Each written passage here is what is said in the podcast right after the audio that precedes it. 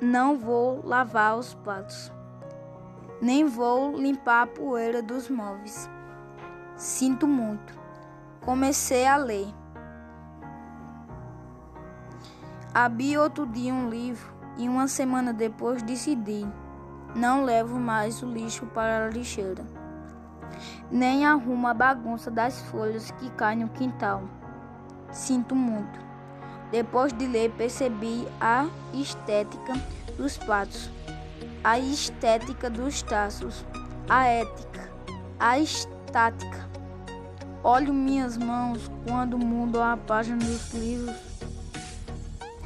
mãos bem mais macias que antes, e sinto que posso começar a ser todo instante. Sinto qualquer coisa, não vou mais lavar nem levar seus tapetes para lavar a seco. Tenho os olhos rasos d'água. Sinto muito. Agora que comecei a ler, quero entender o porquê, porquê e o porquê. Existem coisas. Não levo mais pato. Li a assinatura da minha Lei Áurea, escrita em negro maiúsculo em letras tamanho 18, espaço duplo, abolir. Não lavo mais os pratos. Quero travessas de prata, cozinhas de luxo e joias de ouro legítimas. Esta decretada a Lei Áurea Cristina Sobral.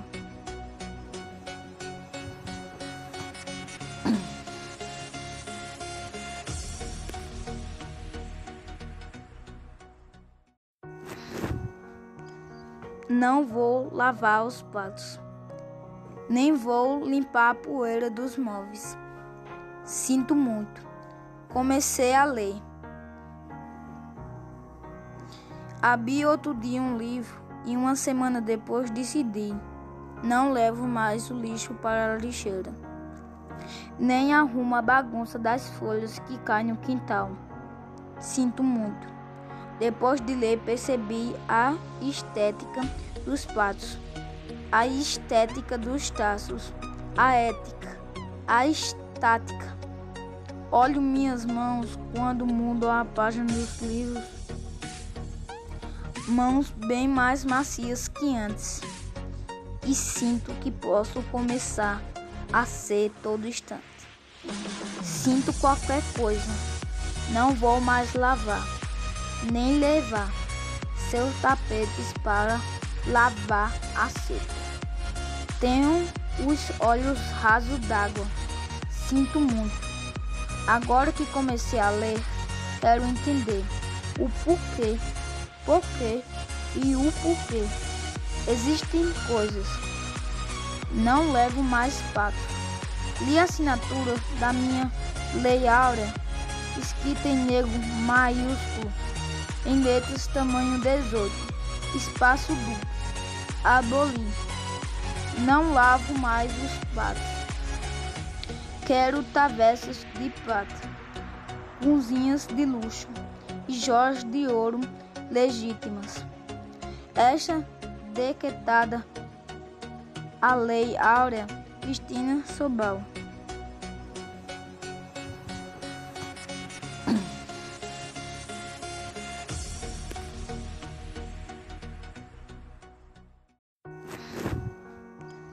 Não vou lavar os pratos, nem vou limpar a poeira dos móveis. Sinto muito. Comecei a ler. Abri outro dia um livro e uma semana depois decidi: não levo mais o lixo para a lixeira, nem arrumo a bagunça das folhas que caem no quintal. Sinto muito. Depois de ler, percebi a estética dos pratos, a estética dos taços, a ética, a estática. Olho minhas mãos quando mudo a página dos livros, mãos bem mais macias que antes, e sinto que posso começar a ser todo instante. Sinto qualquer coisa Não vou mais lavar, nem levar seus tapetes para lavar a seco. Tenho os olhos rasos d'água. Sinto muito. Agora que comecei a ler, quero entender o porquê, porquê e o porquê. Existem coisas.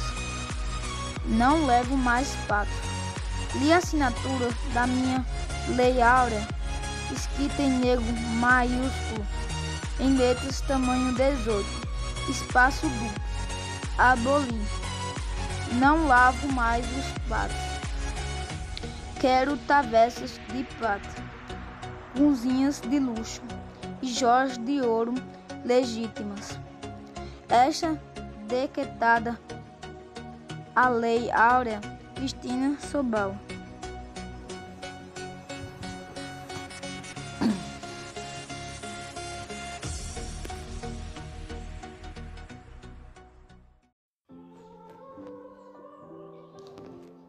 Tem tudo a ver. A poesia tem tudo a ver com tua dor e alegrias, com, a, com as cores, as formas, os cheiros, os sabores e a música do mundo. A poesia tem tudo a ver com o sorriso da criança, o diálogo dos namorados, as lágrimas diante da morte os olhos pedindo pão. A poesia tem tudo a ver com a plumagem, o voo e o canto dos pássaros.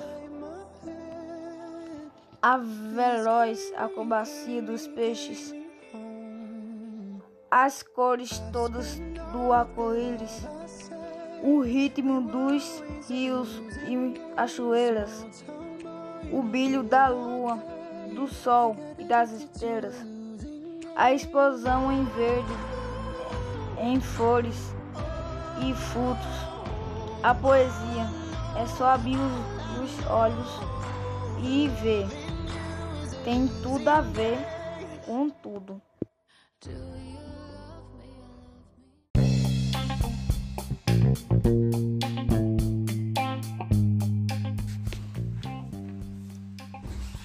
Noite de terror.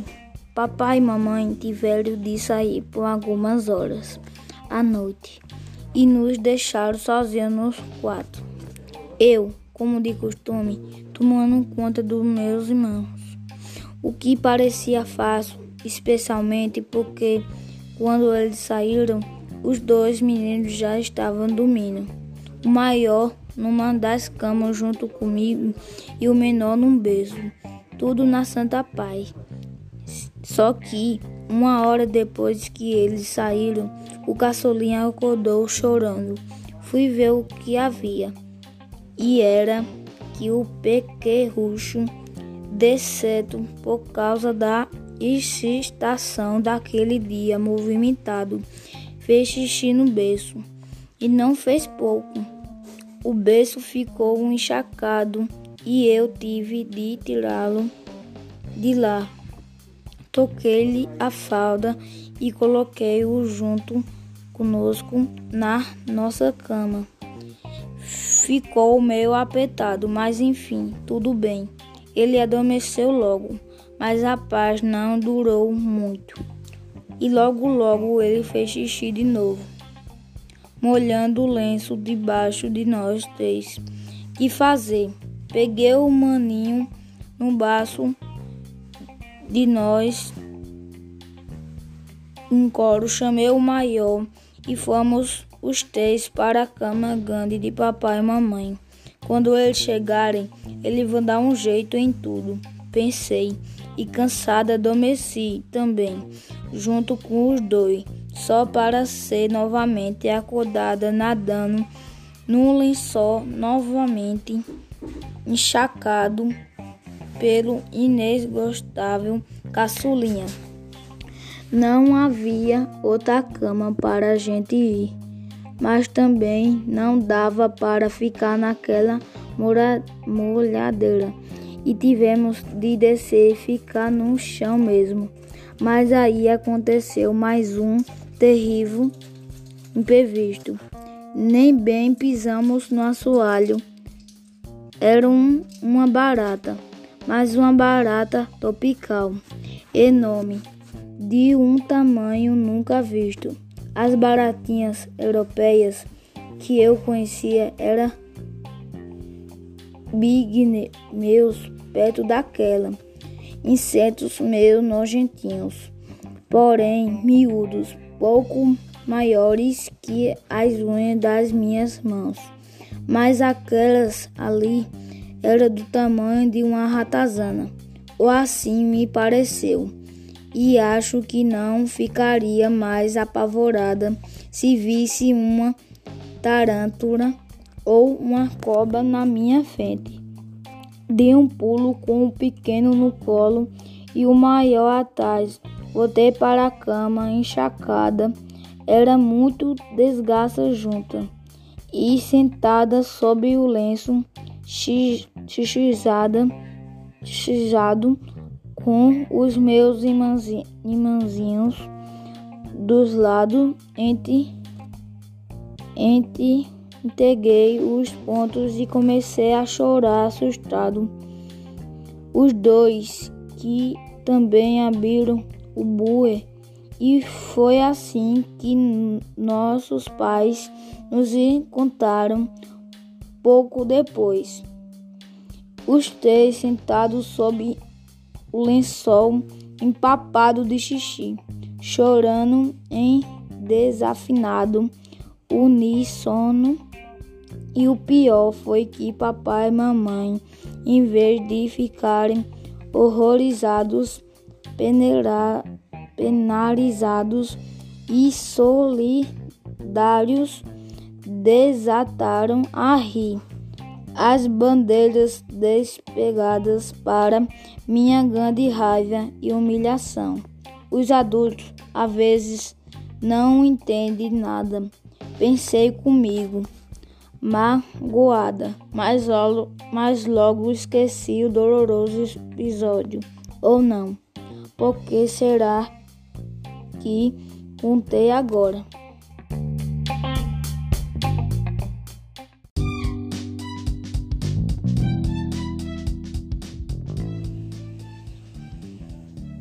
Passarinho e os espantalho. Quando se aninha no coração de palha. Um passarinho, o seu canto se espalha, aquecido, e o espantalho, com a alma repeta de voos, desperta querendo gojear. Espigas o saúdam, amarelos brincam ao redor do seu vulto esfarrapado. Gapos acordam em festa, com o avalho anunciando que o dia está sorrindo. Quando o sol se espreguiça e o passarinho vai embora, o espantalho se atestece com o ninho vazio no peito, mas o dia gojeia em seu lugar, marciano rascres.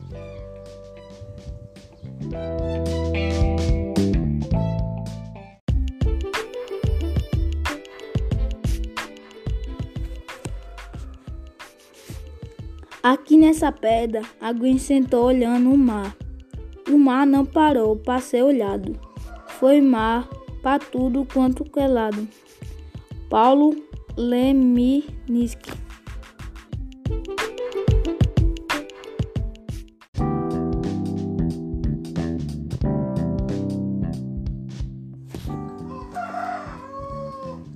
Lagoa. Eu não vi o mar. Não sei se o mar é bonito. Não sei se ele é bravo. O mar não me importa. Eu vi a lagoa.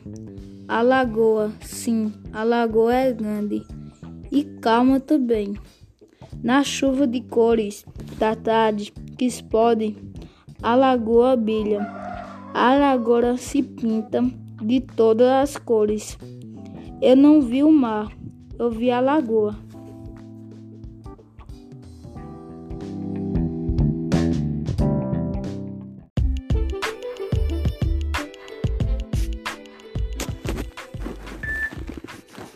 A lenda da sereia Yara. Nas profundezas do rio, em um lindo palácio, vive a Yara. Seu nome significa a moça das águas. Yara é muito vaidosa. Tod todos, todas as manhãs ela passa horas se admirando e contemplando sua beleza no espelho.